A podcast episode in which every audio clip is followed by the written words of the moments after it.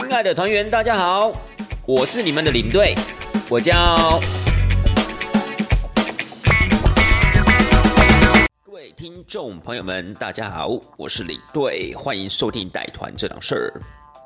各位听众朋友们，最近的疫情呢，感觉又慢慢的变得比较严重了，希望大家还是要注意自己的身体健康，好吗？那我说一句实话，就是最近的行程也真是蛮荡的。你就会觉得说这个疫情呢，到底是有完没完？就是我觉得是从那种无奈变得很生气，你知道吗？当然这个生气是完全没有用的啦，但是你还是会觉得说，它到底是要怎样？就是我觉得身为一个旅游业的一份子，就是说你的工作已经受到影响了，现在变你私人生活，不管你自己要去哪个地方看看、走走、玩玩之类的，也受到影响。就是你的人生已经几乎是没有希望，你懂吗？就是在私人娱乐的部分呢，你也没有办法去去去享受，比如说跟朋友聚餐啊，跟朋友去唱歌啊，或者说跟家人去哪一个地方走走之类的，可能在这个部分已经受到一个很大的限制。那更不要讲说工作的部分了。那领队我原本就是带团出去的领队，然后你就会发现，就是现在呢，可能这个工作也不知道何年何月才能恢复。那国内的团体呢，也是因为受到疫情的波及的影响，感觉也是有一拖没一拖的。所以这样整个一个交纠结的情绪凑在一起，你就会觉得，哇，人生很没有希望的感觉。我不知道，其实我觉得最近几个月越来越有这样的一个感觉，你会觉得是不是自己的人生即将要迈入一种一事无成的结局？我觉得这是一个很可怕的一个一个一个一个意意念，就是一个一个想法。可是不知不觉，它就是慢慢在你的心中开始萌生。就是你看，你慢慢一直思考的时候啊，我接下来收入要从哪个地方去去获得？然后呢，呃，工作的未来在哪里？然后可能比如说想要自己放松一下，可能也没有这样一个机会，也没有这样的一个对象。我觉得还蛮辛苦的啦，就是就是现在这样的一个生活。然后呢，最近疫情又要开始爆发，你真的会觉得哦，拜托。就是赶快结束吧，就是感觉赶快把这一切结束吧那种感觉。其实我最近想法还蛮多的啦，像我最近因为南部家里面有点事，那我本身是住在北部嘛，所以我有时候就是北部南部这样跑。那我是坐火车，那我坐火车的时候，我就会看到就是两旁的一个稻田，尤其是经过云嘉南地带的时候，那两旁的稻田其实真的很美。尤其现在九月份啊，就是大概再过一个月啊，稻子也差不多要收割了。然后就看到，就是从火车上面看到远远那个稻田的风景，然后有田埂，有马路，马路旁边有所谓的路树，那你会觉得那个是很悠闲、很悠闲的一个场景，因为你会可能看到一些，诶，就是当地人，应该是当地人吧，就骑了摩托车，他骑得很慢，然后就很悠闲的骑在那些马路上面，然后他旁边就是稻田，然后远方可能是夕阳，因为我坐火车的时间大概都是落在傍晚，大概下午三四点，然后到南部的时候大概是晚上六七点这样的一个时间。所以我觉得，其实从眼里面看到那种画面，我真的觉得好舒服。那说实在话，也真的很想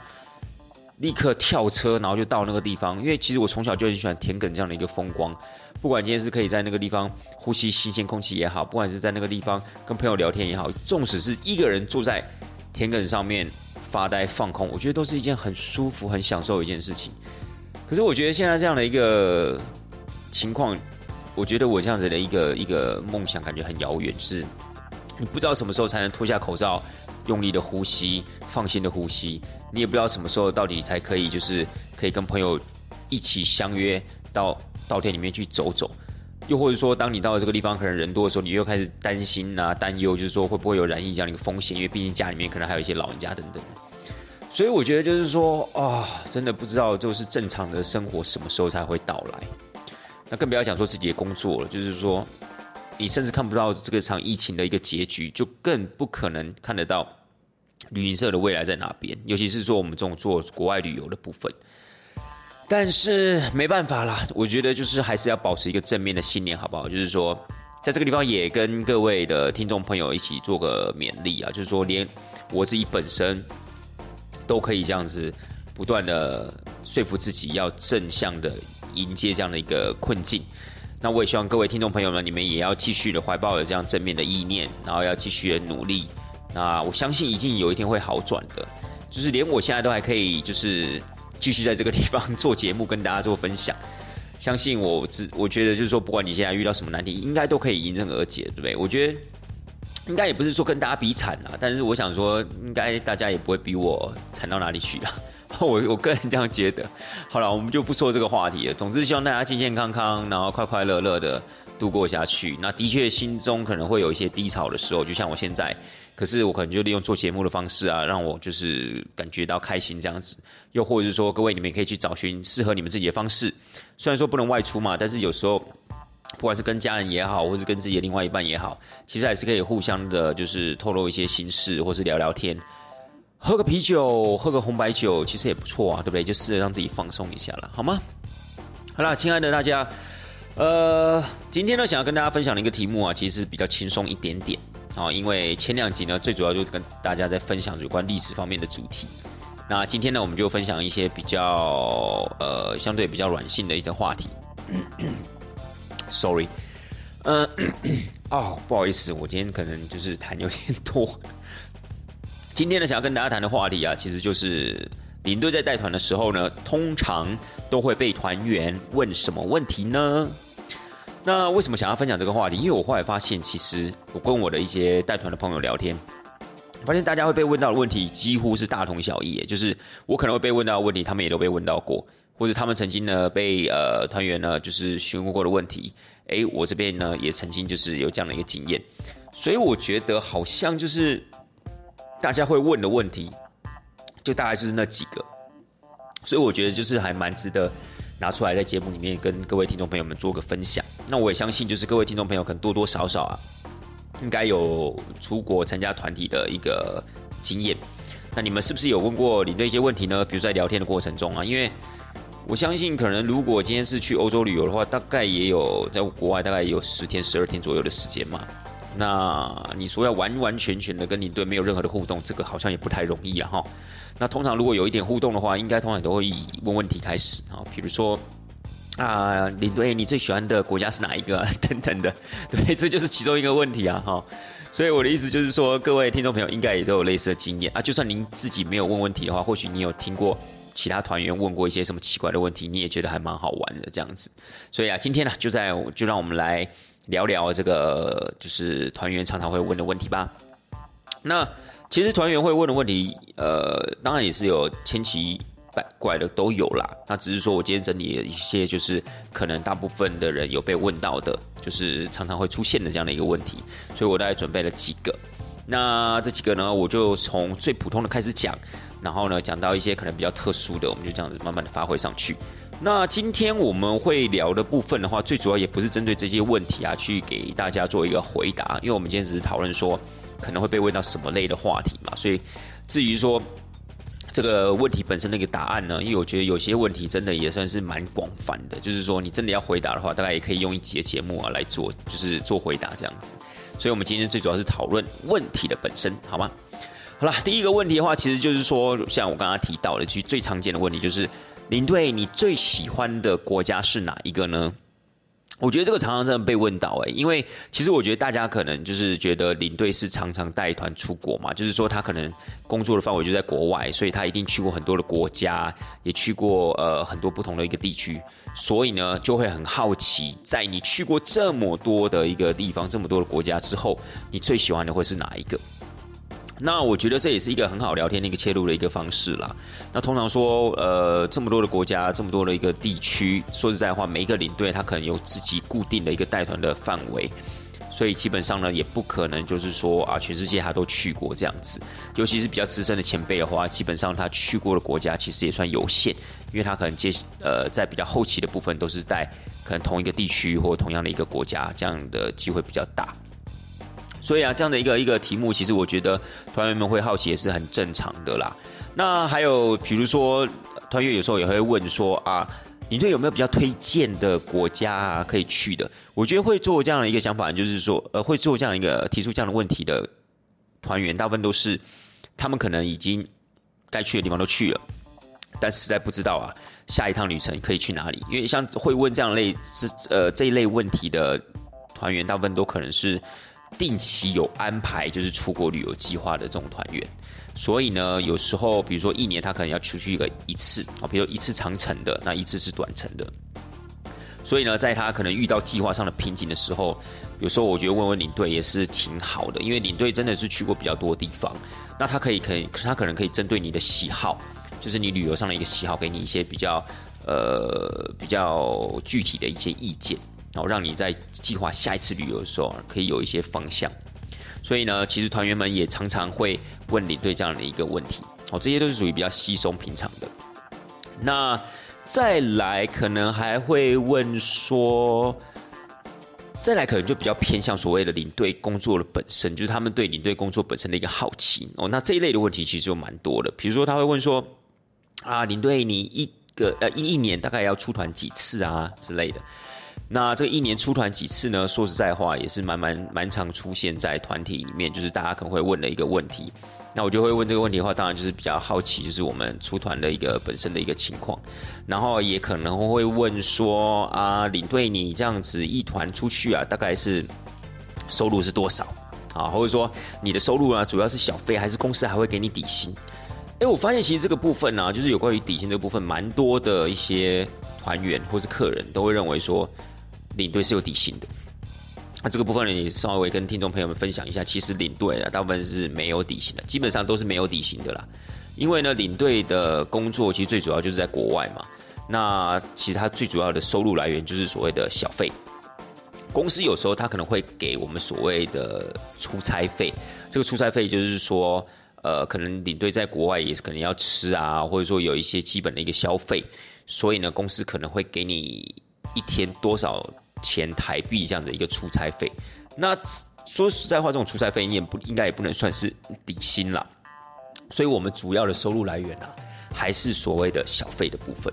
哦，但是每一个地区有它一个小费的一个行情。好，所以大家最主要就是以这个为来源。所以我们是没有底薪的哦，各位，我们就跟房仲业里面的那种高专呐，差不多是同样的意思，就是我们基本上啊，就是。要带团才会有收入啦，就像一样，就是要卖房子才有收入。就是一般来讲，第一，其实我们也没有进办公室啊，所以我们就不会有底薪这样子的一个设计，这样的一个安排。然后还有一些团员可能会问说：“哎，你回到台湾都在干嘛？”就是他可能就是很好奇我们的一个工作环境啊。就是有时候他会觉得说：“哎，我们回到台湾是不是还要进办公室？”其实我们是没有进办公室的啦，因为进办公室就是。很辛苦啊！我的意思就是说，你想想看，如果我们在国外要带团，然后回到台湾还要进办公室，哇，那不是都不用放假的意思了吗？对不对？因为我们在国外带团的时候，可能也会卡到假日啊，所以基本上我们回到台湾的时候是不会进公司的啦。那通常会进公司，大概就是做一个报账的一个手续，就是比如说这趟行程你在国外大概花了多少钱，那回到台湾的时候就要进公司进行所谓报账的一个手续。除此之外的话，我们就不用进公司上班或者打卡，当然也就不用去做行程上的一个推销啊，或设计行程之类的。那这个就不属于领队工作的一个范围。那还有团员可能会问说，呃，你在台湾的时候啊，有没有时差啊？或者说你在飞机上啊，都睡得好不好？我看你好像都睡得很好哎。那这个部分的话，其实就是说，我们基本上在台湾啊，大概都也是在过的。因为应应该讲说，就是可能这个有没有时差的问题哈，会比较容易发生在带长城线的领队身上。好，比如说你带美洲啊，在美国啊、加拿大啊，或者南美洲啊，又或是带欧洲这些领队，可能会比较有可能有这种所谓时差的一个问题。否则，如果是带东南亚地区又或是日本地区的领队的话，应该就比较不会有这个时差的问题。但是我们呢，其实。如果尤其我们长时间在国外工作，其实算起来的话，一年大概有一半甚至一半以上都在国外，所以我们一般来讲，我们回来的时候，大概通常都没有在调时差的啦，就是大概是过所谓的，比如说举例来说，你对我自己是在带欧洲地区的国家，所以呢，我回到台湾的时候，大概就是过了所谓的欧洲时间，也就是很晚睡，比如说大概两三点才睡，然后隔天大概可能睡到中午左右，就是大概就是过着欧洲这样的一个时间。那这样子的话，就有一个好处啦，就是当我们回到工作岗位，就是回到欧洲地区的时候，诶，我们就比较不用调时差啦，就不会像各位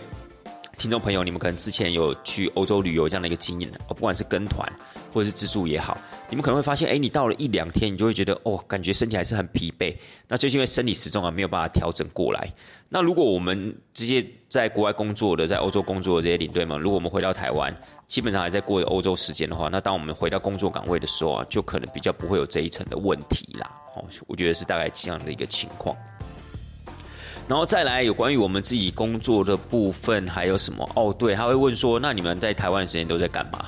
其实我们在台湾的时间也没有在干嘛，其实最主要就是享受自己的私人空间跟时间。因为要知道，就是我们其实大部分都在国外呃工作的时候，其实那是一个很频繁互动的一个状态。所以呢，就基本上我们除了要一直讲话之外，我们可能要一直协调跟沟通，不仅仅是跟团员，也有可能是跟司机、跟餐厅、跟饭店。所以呢，其实我们是一直处在一个互动非常频繁的一个，呃，互动非常频繁的一个环境里。所以当然回到台湾的时候，当然就是想要讲直白一点，就是想要安静一点，然 后就是不要再讲话了。那可能也不想要再听人讲话了，就是可能稍微就是有一点自己的，呃，相处跟自己跟自己相处的时间。那除此之外，当然还是希望可以把一些多余的时间，就是分给家人啦，或是自己的另外一半。又或是如果真的有好朋友啊，不不管是想要一起吃饭什么之类的，可能就会把这个时间让给他们。所以一般来说，据我所知，也包括我自己在内，比较少回到台湾之后还安排了一系列的这样的一个旅游的行程，然后到哪边走走啊，开车去哪里看看啊之类。我觉得这样都通常是这样的一个情况是比较少的啦。哈，哎，我好像在回答答案呢。好了，其实我觉得针对一些比较特别的问题，可能听众朋友们你们有兴趣想要知道的。可能有兴趣想要知道的，我大概也会做一些基本的回答了，好不好？好了，除此之外的话，这些可能就是属于比较像是领队的一个生活状态，呃，或是工作状态这样的一个问题。然后接下来呢，就是一些工作经验、带团经验的问题喽。比如说，呃，团员常常会问的问题就是说，哎，你有没有遇过很难搞的客人？哎，你有没有遇过就是很挫折的，就是很难处理的一些一些问题等等的？那这些部分的话，其实当然就是。我们一般来讲的话，如果在车上有时间的话，其实我们都会分享啊。因为其实我觉得，就是说领队本身这份工作啊，其实它就是蛮奇特的。一般来讲，其实在很多人的心目中，可能是蛮羡慕的一个行业吧。就是会觉得领队这种行业，好像是一边工作可以一边玩。但是事实上，是关于这个问题，我们大概已经解释了不下一百次、一千次。就是说，我们真的。没有各位想象中的这么的轻松，没错，因为我们的工作其实所属于比较娱乐的，或是属于比较怎么讲，相对比较开心、比较多变这样的一个工作环境。但事实上，其实我们内心其所存在的压力也是非常大的，因为其实你试想看看，你今天要带一群陌生人一起去到一个陌生的地方，然后呢过大概十天到十二天这样的一个生活，而且几乎是所谓的朝夕相处，因为你们住也是住在同一个饭店里面嘛。那说实在话，你就等于是成为了这群人的一个，呃，美其名是领队了，但事实上也就是有一点类似保姆这样的一个角色。所以保姆有时候要照料的不仅仅只是吃跟住还有玩的问题，你还要照料团员们心情上的一个问题。所以呢，其实有时候你可能也会遇到很多团员们的一个情绪的一个反应，或者是说，如果当行程上面出到什么问题的时候，其实你也会很担心，可能也会有这样的一个情绪上的一个压力。所以。我只能说，就是你对这份工作真的是比较压力会比较大，就是说你抗压性本身要够强啦。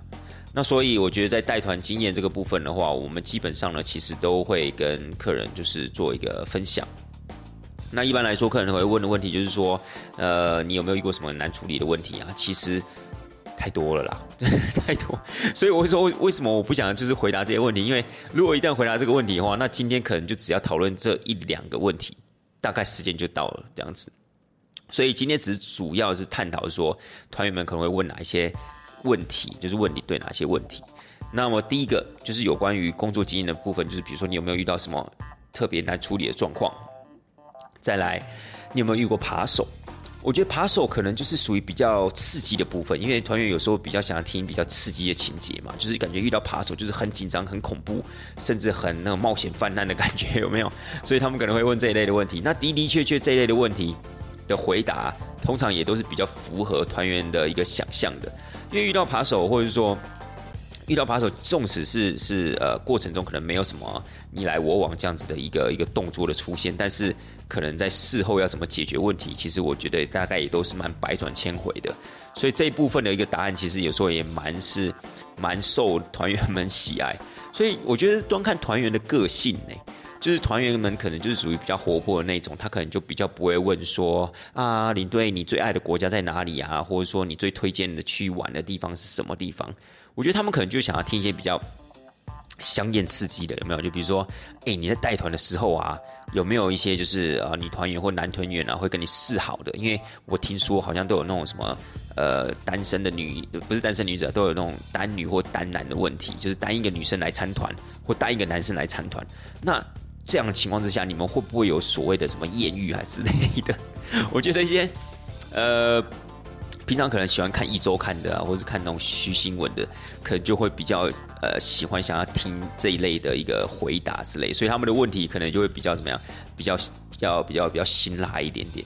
那当然，其实我觉得这都是属于在带团工作经验的范围啦。那一般来说，以我个人的一个习惯的话，我能回答，我基本上还是会回答。或者说，如果真的有一些呃案例是发生在我身上的话，那我觉得，当然只不要牵涉到个人的隐私的部分，其实我大概都会避重就轻的去回答这样子。所以，像是有没有遇过什么艳遇啊，或者有没有遇过扒手啊，甚至还会问说，哎，你有没有遇过那种会有带枪的那种所谓的枪匪？他这些可能是他们从那个不管是那种什么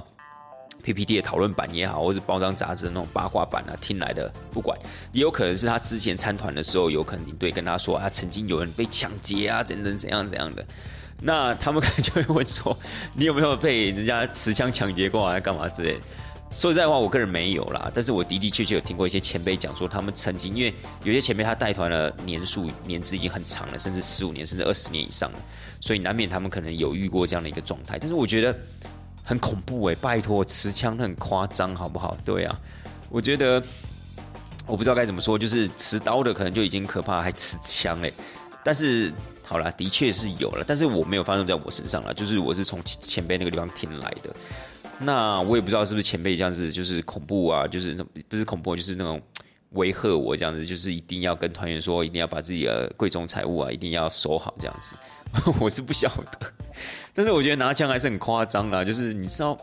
喂，我们只是一个旅行团呢，我们又不是什么政府政府的一个一个一个军人或者军警单位之类，干嘛拿枪对付我们呢？那也太可怕了吧，对不对？所以呢，还有什么问题？还有就是。呃，在带团的时候有没有遇过很难搞的客人？嗯，这个问题啊，其实也蛮常被问到了，就是会问说，哎，你有没有遇过一些就是很难相处的客人，就是很就是很 OK 啊，就是那种澳洲来的客人之类的。那这个当然就很多啊，对不对？就是我觉得每一个领队他对这个 OK 的定义啊都不太一样了。那就端看每一个领队，以及哦，我觉得还有一个还有一个可能性就是说。因为我们在报名的时候有，其实说实在话，就是不同团费这样的一个团体嘛。那我觉得不同团费的话，其实会区隔出不同的客群，我觉得这是一定的啦。就是比如说你会参加很贵的那种行程的客人，他们所在乎的点一定跟那些参加很便宜团的那些客人或团员，他们的点是不不一样的。比如说，举例来说，可能参加很贵的团体的，就是我一定要吃好住好，所以这个吃好住好呢，这个定义可能就很难拿捏。所以当超乎他们的期待值的时候，就是说他们的期待值已经超乎实际的情况的时候，他们可能就会表现他们的不满。那如果他们是非理性的情况之下，你说这是不是很难处理的客人？对啊，其实就是比较，呃，就是所谓的高团价里面的 OK 嘛，哦。那如果今天是低团费的话，可能就是。他可能本身对这个团体就不会有这么高的期待，所以像这一类问题就比较不会发出生在那种中低价位的团体里面。但是他们可能会有遇到的团体也是常常匪夷所思啊，比如说，诶，我之前有听过一些前辈他们在带这种比较低价的团费的时的团体的时候啊，就会遇到就是有团员的拿着那种所谓的那个乐扣盒有没有？就是那种保鲜盒，或是带了保温瓶，然后去早餐餐厅去装茶啊、装咖啡啊，或装鸡蛋、水果啊等等的都有，然后就。非常理直气壮的哦，装完之后就直接走出那个所谓的餐厅的门口，然后也不管就是当地的人、当地那个服务生怎么看待他之类的。那当然以这样这个情况来说，通常身为领队的我们，我们就会去进行道德劝说啊，就说啊，大哥大姐尽量不要这样子，因为其实这是不太礼貌的。不管今天是在国外也好，或国内也好，自助餐这种东西呢，我们就是在餐厅里面吃完就好了，那是不能外带的哦。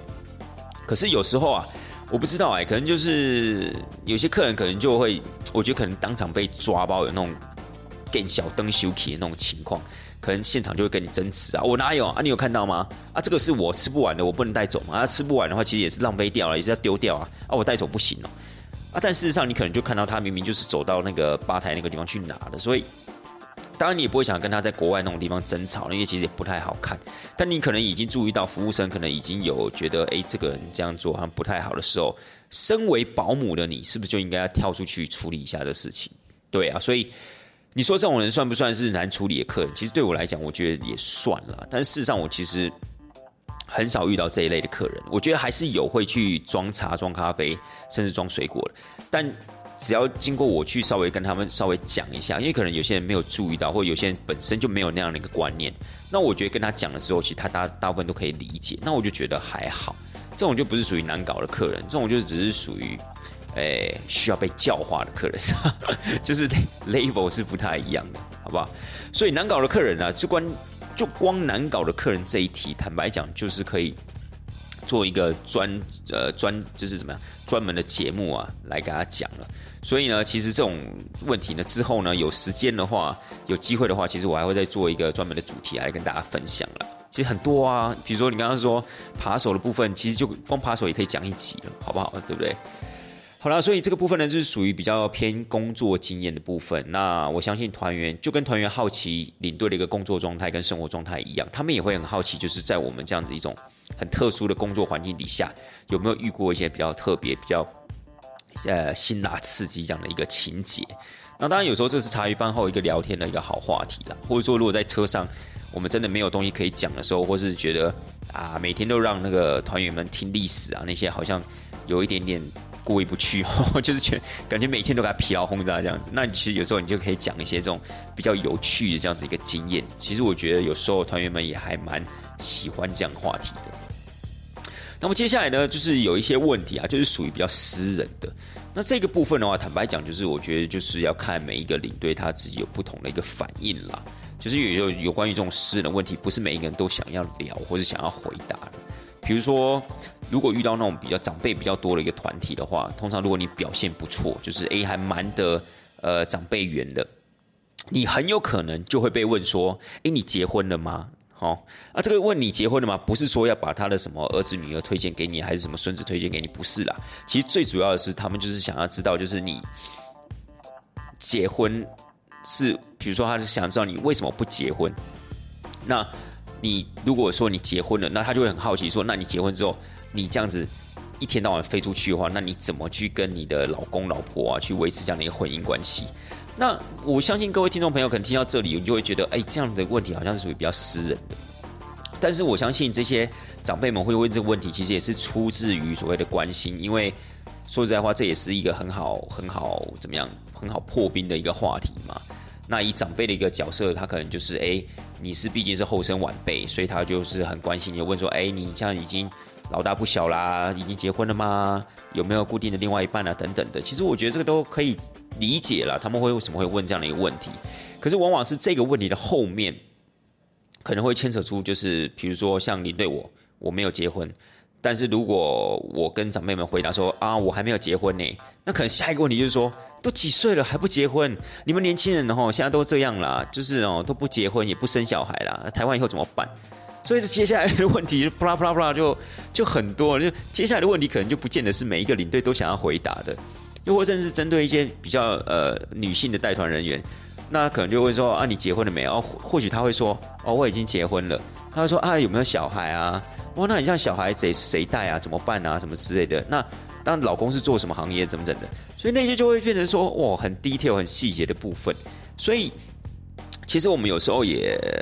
怎么讲，就也蛮怕，就是团员会问说你结婚了吗？这个问题啦，尤其是长辈，哦，真的是尤其是长辈，因为如果是跟年轻的话，其实年轻人跟年轻人彼此之间有一个共鸣啊，然后也或许知道就是对方可能啊这是比较私人的问题，大概都会适可而止。但长辈真的比较可爱啊，长辈有时候问到他兴起的时候，那个真的是停不下来，而且你会瞬间觉得好像你爸妈站在你面前那种感觉，就是不管是你是结婚了也好，或是没结婚了也好，总是那种婚姻生活啊，或者这种婚姻观念啊，你就会觉得哦，好像就是。从家里面好像刚听完不久，然后现在出国又要再听一次那样的一个感觉，所以我觉得这个部分是可能是比较偏私人的，但是也是常常会在团体中出现的一个问题。好了，那以上呢，其实就是我们在带团的时候，常常会听到团员问我们的问题啦。那我必须说，其实大部分的问题啊，我们都是非常乐于回答的。哦，不管今天是哪一个年龄层问，哦比如说跟我们年纪相仿的年轻人也好啊，或者比我们还要小的小朋友啊，又或是长辈的一个朋友们，其实我们都很欢迎大家问问题。那因为问问题的话，代表说你信任我们，或者是说你觉得我们是可以聊天的一个对象。其实我们一般来讲都是很乐意回答大家的。那只是说，有时候一些比较偏私人的问题的话，也请体谅我们，就是说。不见得想要在工作的时候啊去谈论这方面的问题，所以有时候我们可能会就是转换话题等等啊之类的。那也不是说我们不礼貌啦，只是就是很委婉的告诉您，就是说我们可能就是哎先不讨论这个哦，对，我们应该先专注在旅游上面呢，我们先好好的玩嘛，对不对？然后我们可以讲其他的啊，讲讲我的带团经验啊。哎，你知道领队平常生活都在干嘛吗？就是赶快转换话题这个样子。好了，那今天的时间也差不多了，希望大家会喜欢今天的分享。那之后呢，我可能会针对我们今天谈到了一些比较特别的问题啊，我们再去做专门的一集的节目来跟大家聊聊这样子。好，那带团这档事儿，我们就下次见，希望大家会喜欢今天的内容，拜拜。